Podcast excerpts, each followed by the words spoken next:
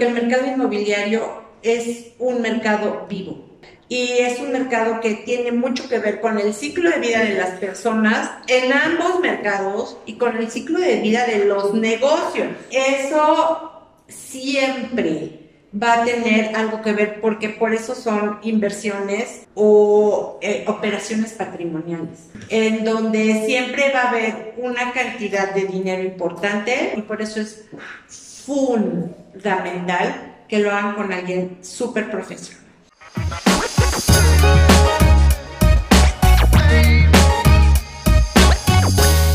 Hoy les traigo a Arturo Lechuga, a No Solo de Casa Te Cambias, porque hemos tenido muchas dudas de cómo es diferente el mercado inmobiliario comercial del residencial. ¿Qué significa la reconversión? El mercado inmobiliario de oficinas, ¿qué pasó con todos esos cientos de miles de metros? Están desocupados. Y entonces, hoy traemos a Arturo Lechuga de Cobo Banker Commercial, es director de Corporate Offices. Arturo cuenta con más de 15, así de joven como lo ven, con más de 15 años de experiencia en servicios comerciales, desarrollo de nuevos negocios, estrategia y ejecución y seguimiento en planes maestros inmobiliarios, enfoca en estrategia corporativa, esto que les voy a leer es muy importante. ¿eh? Implementación de diagnóstico y análisis para determinar necesidades corporativas y resultados positivos en la rentabilidad. Gestión ejecutiva de reportes y análisis financieros. Conocimiento del mercado comercial, desarrollo de inteligencia de mercado. Licenciado en Mercadotecnia por la Universidad de Anáhuac con diplomado en finanzas, miembro activo del SIOR y gran networker en la industria. Ahora, si querían saber cuál era la diferencia entre el residencial y el comercial, se las acabo de leer. Bienvenido Arturo, muchas gracias por estar con nosotros. Gracias Andy por invitarme. Encantados de la vida. Cuéntanos, porque una vez por ahí de este oí que dijeron, la diferencia entre el mercado residencial y comercial es que el comercial es todo lo que no son casas. Y yo dije, ah, eso es muy vago porque no es cierto. Cuéntame. El tema comercial eh, se está catalogado en, tres principales sectores. Uno es oficina, las naves industriales y los centros comerciales. Ok. Esa es la parte que diferencia la parte residencial. Sí. Y por eso podemos llamarlo solamente comercial. Ok. Cuéntame algo, hoteles, este, grandes desarrollos de tierra, desarrolladores o, por ejemplo, todos los que son desarrolladores de vivienda que, que, que, sabemos que muchas veces puede ser de interés social o grandes bloques de desarrollos residenciales pueden entrar en la parte comercial. Venta de activos, sí. Ok. Venta de, de, bueno, de activos ya en funcionamiento, terrenos y este tipo de cosas, sí, pero nada que ver con el tema residencial tú puedes, puedes hacer este tipo de ventas de, de terrenos para un desarrollador importante, desarrollar el proyecto y ya convertirlo en un tema residencial, pero mientras tanto te queda en el tema comercial siendo solo el puro tema. Y fíjense una cosa bien importante. Em, una vez me, leí algo que me encantó. El, el tema inmobiliario tiene una altísima carga emocional independientemente del tipo de transacción inmobiliaria que estemos haciendo. ¿Por qué? Porque incluso cuando vamos a rentar una oficina, así sean cientos de miles de metros de oficina, o vamos a construir un, tema de un desarrollo, trae consigo una carga importante porque sabemos que el tema de la renta o el tema de la inversión necesariamente le pega en el flujo a las empresas.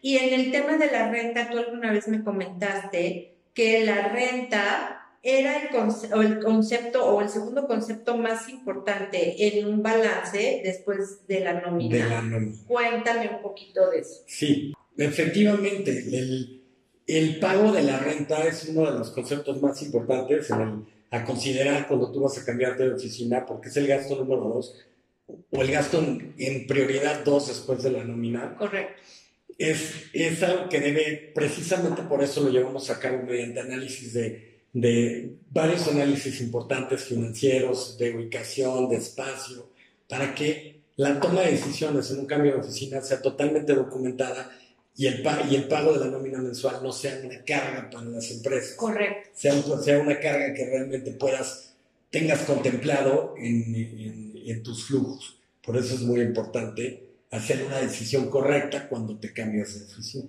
Por ejemplo, todas las oficinas que son consideradas Prime o los edificios que son considerados Prime, que hoy entendemos que han cambiado de forma importante el paisaje urbano, como es Torre Virreyes, Capital Reforma, este, la Torre de Chapultepec 1, este, Latino y todas esas, esas se pueden considerar que es como Prime Real Estate, ¿no?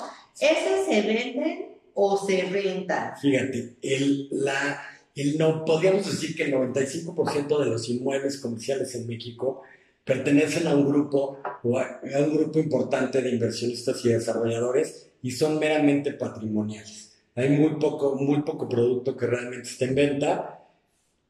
Por lo consiguiente, intentamos colocar todo este número de metros eh, a los diferentes sectores. Hablando del tema de lo de, que mencionaba sobre Prime, este tipo de edificios, bueno, los edificios en México están caracterizados por, por categorías, este, clase A, B y C. Entonces, estos edificios nuevos que pueden ser eh, los edificios nuevos, los edificios inteligentes con certificación LEED y todo este tipo de cosas son los edificios que prácticamente son clase A o A+. Okay. Los edificios que han quedado atrás en características pues van siendo B y C que son los que ves de repente en el mismo corredor, pues son edificios más viejos, con capacidades diferentes, con espacios y, columnas y, layouts distintos que, que, te, que te cambian un poco la perspectiva y obviamente el precio. Correcto. Fíjate que esto a mí siempre me ha parecido súper interesante y vamos a hablar un poquito de la sustentabilidad. Los edificios con, con, certificación o con nomenclatura o con reconocimiento LEED es LEED. Cuéntanos qué significa esa, esa nomenclatura LEED.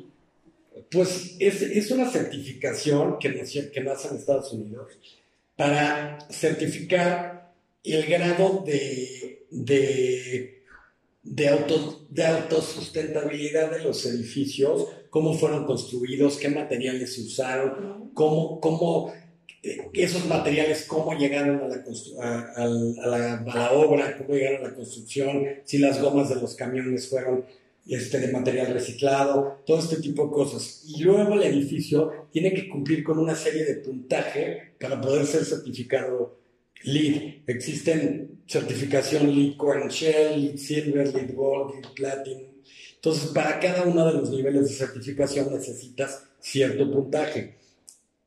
Un, un desarrollador que en esta época quiera hacer un proyecto totalmente competitivo, debería de considerarse un, este, debería de contemplar tener en su, en su, en su proyección hacer el edificio. Oye, ¿y alguna vez tú me platicaste que existían 12 corredores comerciales en la Ciudad de México? 10 corredores. 10 corredores comerciales. De esos 10 corredores comerciales, ¿cuáles son los más importantes y por qué? Pues el más, el más importante en cuestión, o sea, estos 10 corredores son, eh, son como está mapeada la ciudad. E, esos contemplan colonias, zonas, barrios, etc. Y este tipo de, de, corredores son más exitosos eh, que otros por ejemplo, el, corredor de Santa Fe es el corredor con mayor número de metros cuadrados en toda la ciudad. A ver, platícanos por curiosidad, ¿cuántos metros cuadrados tiene? Pues mira, actualmente tiene 431 mil metros cuadrados, que es una barbaridad. Tiene, y actualmente están construyendo otros 15 mil metros más. Y vienen, y vienen, y vienen en proyecto 45 mil metros ¿Y si existe esa demanda? Pues te voy a decir, previo, previo a la pandemia, previo al, al cambio de gobierno y todo esto, contábamos con, un, con, un, eh, con una tasa de desocupación de aproximadamente entre el 12 y 15%. Una tasa de desocupación sana va entre el 9, el 12, 15, eso sería hoy, al día de hoy, contamos, eh, posterior a estos dos eventos importantes, que fue el cambio de gobierno y la pandemia, hoy contamos con una tasa de ocupación de 25%. Ok. Esto te habla de que tenemos una oferta de, de 1.8 millones de metros cuadrados disponibles. Ay, ¿qué tal? 1.8 millones de metros cuadrados disponibles. Y entonces, ¿por qué sigue, eh, sigue habiendo, o sea, o siguen creando oferta?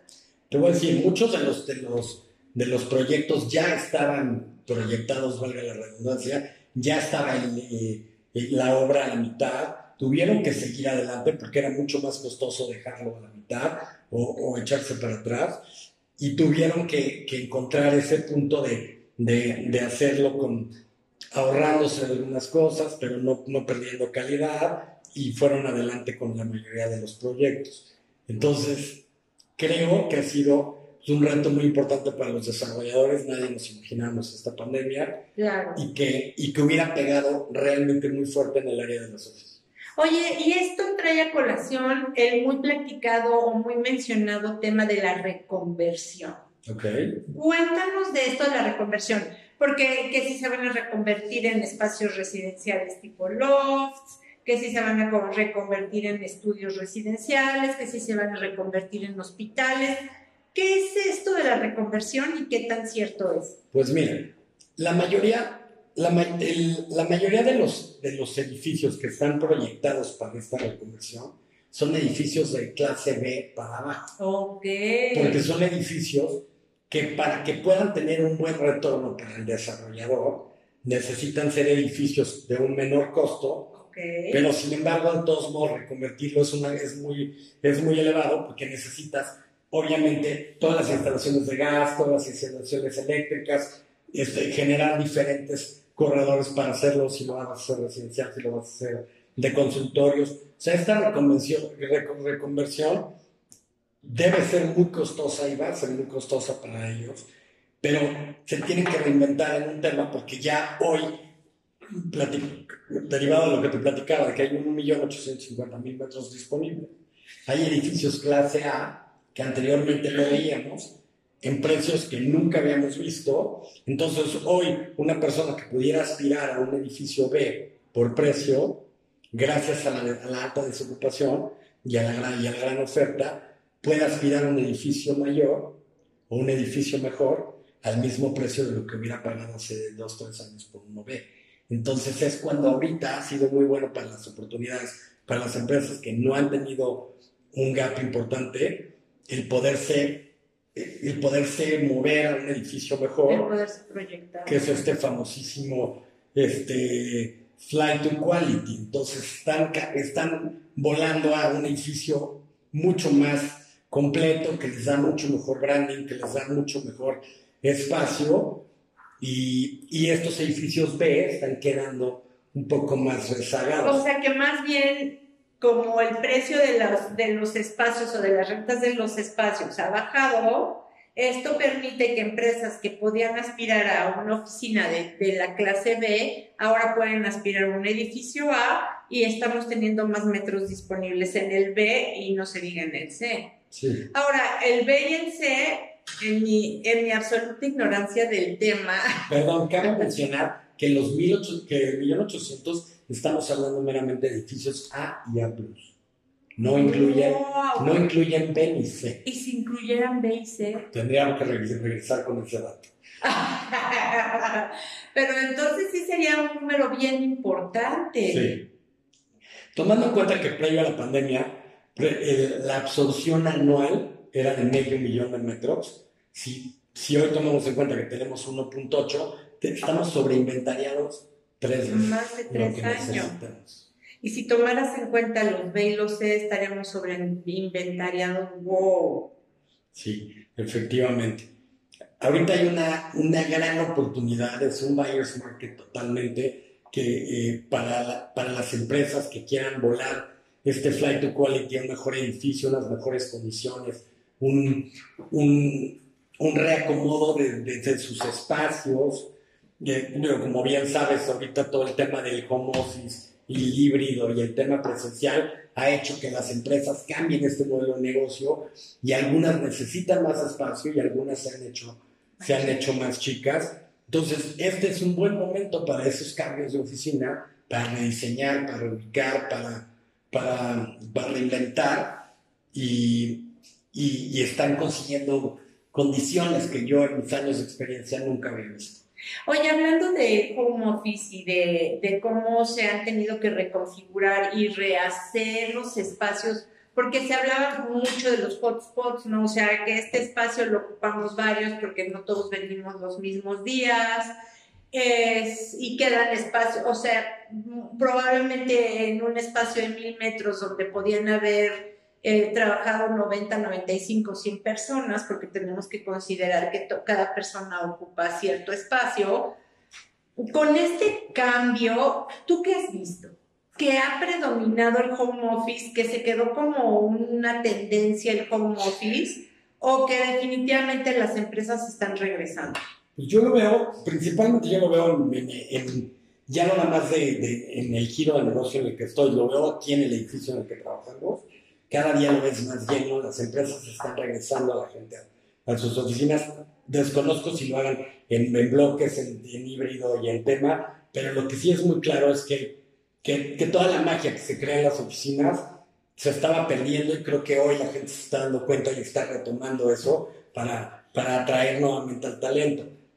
Sí creo que algo que vino para quedarse fue el tema híbrido y, está bien, está muy padre que se tenga ciertos días para poder hacer home office y poder, eh, el, tiempo de commuting que tienes sea menor, pero, pero sí creo que, que, que no, no se va a perder este tema de oficinas, ni el, ni el, el engagement que tienes entre, entre el empleado, el jefe, los colaboradores y toda, toda la magia que puedes construir estando todos juntos. Claro, porque entonces empieza un tema de liderazgo, un tema de cultura organizacional, que de, ese, de eso me encantaría que habláramos, porque creo que es fundamental y sobre todo cómo ha cambiado el tema de la cultura este, y el clima organizacional en, en, en el contexto de, de una restabilización de, pues de cómo estamos viviendo. Y esto que dices me trae al, tema de los edificios de usos múltiples, porque vemos un edificio como Chapultepec 1 que tiene un tema de oficinas, un tema residencial, un tema de hotel, un tema comercial. Muy chico, sí, tiene un par de restaurantes, pero sí es un uso múltiple que ha, que ha sido, que en varias metrópolis del mundo ha funcionado impresionante. Y en México está empezando a ver varios edificios con este concepto y ha funcionado muy bien porque tienes, tienes el, el complejo de hotel, el complejo de departamentos y el complejo de oficinas, todo en el mismo, separado por diferentes este, bloques de elevadores para darle una mucho mayor funcionabilidad al edificio y este, evitar el tráfico, evitar, sobre todo en este tipo de proyectos, hablando de Chapultepec 1, pues está el Ritz Carlton ahí, y, y pues un, un, hotel con tal tradición y tan, y, tanto renombre, pues requiere de una atención personalizada, de un lobby especializado, de, de, de, varios temas, al, al, igual que las oficinas que están en este, en este complejo, pues también requieren un acceso independiente, con un lobby bonito, con un... Con, con áreas de, socialización, restaurantes, todo este tipo de cosas, para hacer el proyecto mucho más atractivo y que sea un, un, nice place to work. Exacto, eso es bien importante porque, por ejemplo, yo lo traslado a Reforma 222 que ahí tienes como todo el tema y si, y si trabajas ahí y vives ahí y tienes el centro comercial ahí y tienes bancos ahí, creo que es ahí un hospitalito, ¿no? O algo. No, no, ¿Algo? tienes cines, tienes, este, tienes todo. Tienes de. ¿Cierto? Entonces, ¿para qué sales? ¿Qué, ¿Cuántos proyectos como Reforma 222 hay en la República? Varios, varios. Te mentiría si los tengo exactos, pero sí hay varios y, ha sido muy exitoso. Las oficinas están llenas, los departamentos están llenos, los, el centro comercial está lleno. Y, y, el, y la afluencia que tienen los tres conceptos son exitosos. Yo creo que, yo creo que deberíamos de tener más de estos proyectos. Eh, digo, una vez que hayamos absorbido todo este... Todo Las este- cuatro veces. todo este metraje, pero, pero sí es un proyecto que si está en una muy buena ubicación y si cumple con todos los requisitos de, de todo, pues puede ser muy exitoso. Cuéntanos qué traes escrito en, en, en tu resumen. Traigo toda la información del mercado, por si. Cuéntame, eso me puede fascinar. Fíjense que esa es otra cosa que amo de la industria comercial, de los, del real estate comercial, que hay información. Eh, eh, bueno, Arturo y yo eh, compartimos un defecto que se llama este, pensar en inglés y, y- y medio hablar en inglés y en español. Este, this is a data-driven market. Eso significa que la información es, es rey y reina. Es un poco como el mercado de la bolsa, donde hay un análisis técnico, donde hay un análisis fundamental, donde debemos de poder saber en base a números qué decisiones vamos a tomar y eso me apasiona. Cuéntame. ¿Por qué? Porque tenemos, ¿por qué? tenemos la información veraz en tiempo y forma, conocemos el mercado, tenemos los números, porque era lo que les platicaba. Este, este 1.8 millones de metros cuadrados que está disponible están regados en los 10 corredores que te platicaba. Tenemos la certeza de saber con actualizaciones quincenales y mensuales cuáles son, cuál ha sido la, absor- la absorción en cierto edificio, qué ha estado, a cuáles le han dado la vuelta, qué espacios van a estar libres en el mercado, porque tenemos un equipo de, market research que se dedica precisamente a investigar y a tener al pie de la letra todo este, todo este inventario. ¿Para qué? Para que nosotros como, como brokers de oficinas podamos darle esa información al cliente y sea la- el valor agregado que les ofrecemos, de poderles enseñar todo lo que ofrece el mercado. Yo que me dedico al tenant rep, que es la representación de inquilinos, no, te- no represento directamente ningún edificio. Entonces no tengo un conflicto de intereses con mis clientes. Tú- yo cuando conozco a alguna persona que tiene cierto requerimiento o busco un pitch para tratar de atenderlo y conseguir el, y conseguir el cliente, una vez que atraigo su atención y, y- y me designa su representante en exclusiva para conseguir el- este, la mejor oficina posible, empieza toda esta serie de análisis. Y cuando yo presento información importante, cuando le puedes presentar a tu cliente toda la información completa de qué es lo que te ofrece el mercado y se lo ofreces con, datos reales, con facts, con precios, con ubicaciones, separado por corredores, separados por edificio, el edificio por piso por piso de los metros disponibles. Y cuando todo eso está a un clic, porque una vez que, o sea, por poner un ejemplo, nosotros tenemos el requerimiento después de estudiarlo, analizarlo, aterrizarlo, tú me dices, regreso a mi oficina, quiero 500 metros en el área de Santa Fe, acondicionados, que tengan en una planta baja, que no sé qué, y, este, y el mismo sistema me da 5, 10 o 20 o 50 opciones disponibles dentro de ese requerimiento.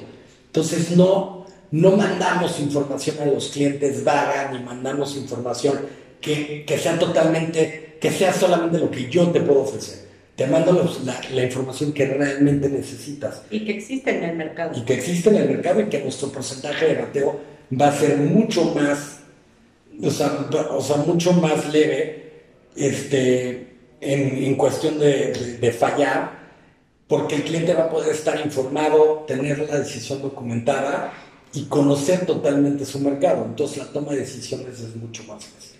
Y fíjate que aquí viene a colación un tema súper importante. Existe una clara división entre las personas que se dedican al tema de bienes raíces residenciales y bienes raíces comerciales.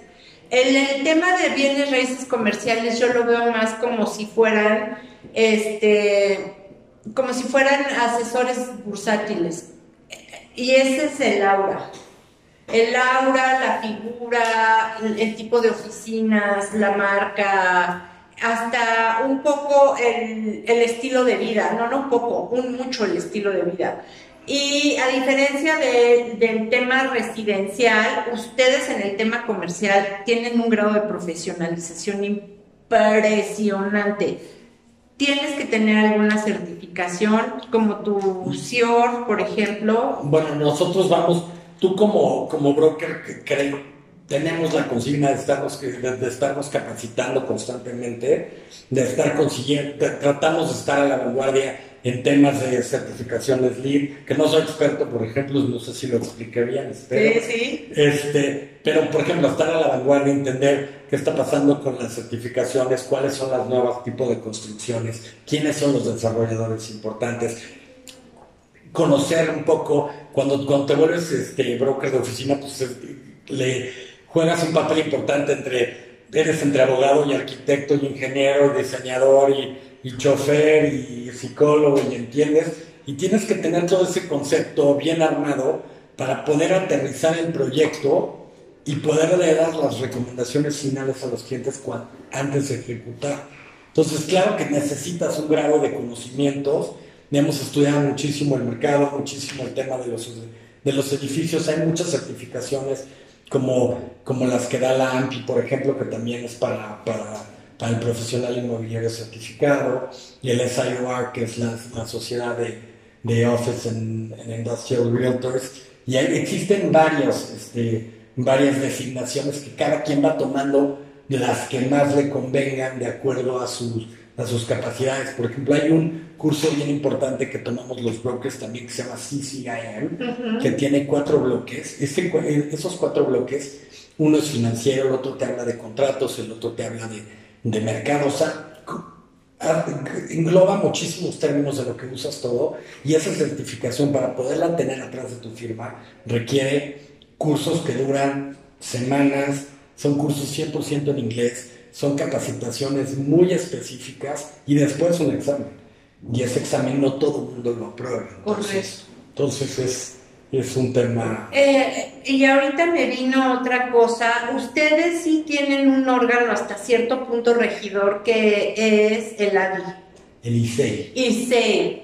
Cuéntanos, ya ves. cuéntanos del ICEI, porque eso, eso a mí me parece importantísimo, porque es como un órgano que sí en realidad regula el comportamiento y la vigilancia. Y eso es fundamental. Cuéntanos del ICEI. Nosotros, bueno, el, el ICEI es el Instituto Comercial e Industrial es un instituto que se ha dedicado por los años a regular a las, hasta hace poco 10, ahora creo que somos dos empresas que hacemos lo mismo que nosotros, que nos dedicamos a los bienes raíces comerciales, regulan el tema de, llevar los mismos estándares de calidad, regula el tema del pago de comisiones, regula que todos estemos actuando de, de una manera socialmente responsable, o sea, hace muchísimo tema genera muchos cursos, muchas este, alianzas como con la ARI, como con el IMEI, como con varias instituciones, para que realmente puedas tener un conocimiento. Existe un presidente, hacen unas juntas con los directores generales de cada una de estas 12 instituciones y hablan de ciertas cosas, de cómo llevar mejor los procesos, cómo entenderse entre ellos. Y gracias a eso, lo que hemos tenido, a diferencia de de que lo que me has platicado a veces en, el tema residencial, es que si aquí llegas a tener o atorarse alguna operación, entre cabezas de grupo pueden hablarse, se respetan los procesos, no te brinca una comisión, no hay, no, no hay un tema de, tú puedes trabajar con seguridad en este mercado. eso es una belleza. Y eso es una belleza. Entonces es un tema donde desde que empiezas con el negocio ya puedes tener la proyección de que si lo estás haciendo con alguna de las 10 empresas del ICEI, el término va a ser bueno, eh, va a ser mucho más smooth el tema de, cómo vas a aterrizar esta operación y para ti como broker se te hace una, pues un tema mucho más fácil. Oye, ya para, para cerrar un poquito y que no podía dejar esto afuera, haznos una, una, una mini explicación de las fibras. De las fibras. Las fibras. Las fibras, es muy buena pregunta. Las fibras ha sido, eh, ha sido pues, el nuevo mecanismo importante. Este, las fibras, para, para una explicación coloquial, es como un, como un cúmulo, una bolsa de, edificios que están regidos por, un, por, este, por, un, por una misma persona, generando eh, ganancias y dándole a los shareholders, bueno, a los, a los inversionistas, a los, a los, tenedores de acciones, les generan, les genera una, una, un beneficio monetario por tenerlo ahí. ¿Qué pasó cuando iniciaron las fibras? Muchos desarrolladores que contaban con un par de edificios, otros que contaban con un gran portafolio, aportaron esos edificios a la fibra, manejado por estas fibras grandes, por estas fibras grandes, aportaron todo este, todo, todo este portafolio, sus portafolios, sus, edificios, y se vuelven accionistas de este, de este fideicomiso. Entonces, así como cualquiera puede tener, tú podrías haber comprado o puedes comprar también acciones de la fibra y te vuelves, y te vuelves shareholder de esto y tienes un, un retorno de tu inversión por medio de todo este pool de rentas que se generan con los edificios, o con los naves industriales, o con los centros comerciales. O sea, todo esto se aportan a las fibras y, se, vuelve, y se vuelve un tema muy importante. Que a mí me, apasiona este tema. Eh, algo que nos quieras platicar para cerrar este podcast. Que necesitamos clientes que nos vengan a cerrar. y yo considero que es un momento súper importante en, este es un momento, inmobiliariamente hablando, económicamente hablando, que tiene una gran relevancia y que es importante saber leer el mercado, porque el mercado inmobiliario es un mercado vivo. Y es un mercado que tiene mucho que ver con el ciclo de vida de las personas en ambos mercados y con el ciclo de vida de los negocios. Y eso siempre va a tener algo que ver porque por eso son inversiones o eh, operaciones patrimoniales, en donde siempre va a haber una cantidad de dinero importante que va a estar en, el, en, el, en, el, en la transacción inmobiliaria, en el contrato inmobiliario, y por eso es fundamental que lo hagan con alguien súper profesional. Y aquí les dejo Arturo Lechuga, ¿dónde te encontramos? En Codo Banker Commercial, en Pedregal 24, piso 6, en el 5541621011. Ahí podemos tener una de las cosas bien importantes, y con eso me gustaría cerrar, para la gente de, de, de tu auditorio que que, te sigue, una de las partes importantes de poder contratar un broker, un broker en exclusiva de oficinas es que no te cuesta. Una de las partes más importantes es que no te cuesta. Nosotros trabajamos a riesgo y nuestros horarios son pagados por los propietarios de los edificios.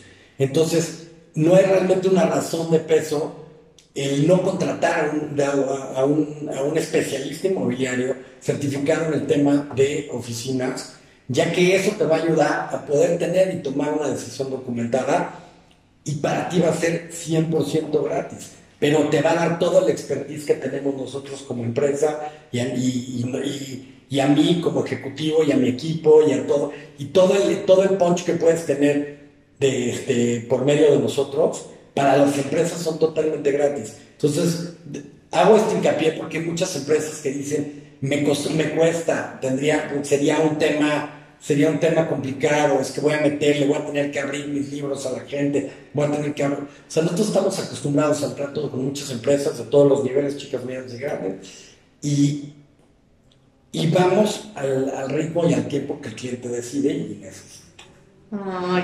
muy bien, y pues bueno, aquí en Porque no solo de casa te cambias, siempre estamos tomando en cuenta lo valioso que es la información y lo valioso que es el conocimiento. Y entonces nos vemos el próximo miércoles. Y acuérdense, después de Semana Santa es Navidad. Muchas gracias. A ti por invitarme, gracias.